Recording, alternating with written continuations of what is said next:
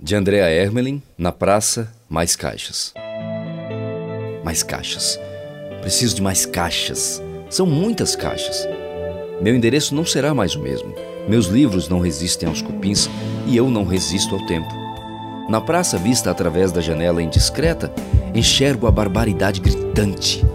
Jesus não estava ali. Apenas os cães estavam ali, atentos e perplexos com o máximo da crueldade humana. Uma mulher levada ao chão, levada ao chão por outras duas mais. Logo em seguida, jovens, adultos, crianças e idosos gritavam excitados, empolgados: Bate na galega!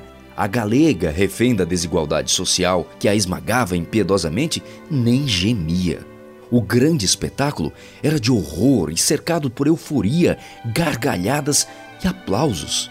Homens admiravam a magnífica cena. Duas mulheres espancando uma que não obteve defesa. Para muitos, a praça é bem calma.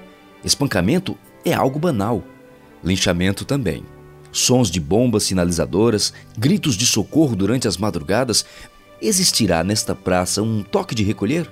Arrumo as minhas caixas. Foram elas que me restaram. Dizem que espancaram a moça à luz do dia. Comentam entre becos e ruelas que ela é muito ignorante, rude, trata todo mundo mal. Daí o motivo, apanhou sem direito de defesa. Olha a justiça pelas mãos. Mas na praça o que reina é a lei do silêncio. Ai daquele que defendesse a moça. Então a diversão dos entretidos da roda durante o feriadão foi observar o desfecho desta história. Afinal, era um vale-tudo gratuito, onde só os cães ao lado da espancada avançavam em sua defesa. Tudo ficou por isto mesmo. Os marginalizados ditam suas leis com rigor e autoridade. O lema é pedras na mão, pedras para bater, espancar, matar, pedras para vender, pedras para cheirar. Sopa de pedras. Quanto às críticas, metralhem todas elas. Metralhem até aqueles que ousarem mencionar o termo direitos humanos. Não há muito interesse em absorver tantos direitos, porque, em meio a tantos direitos, existem os grandes deveres, e os deveres comprometem as pedras. As pedras que, para muitos, não são as mesmas pedras do Drummond. Elas necessitam estar no meio do caminho.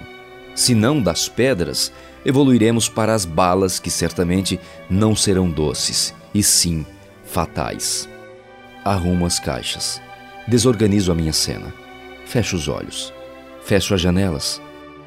Covarde? Sim, covarde. O sistema engoliu a minha coragem. O sistema adoeceu os meus anos de vida.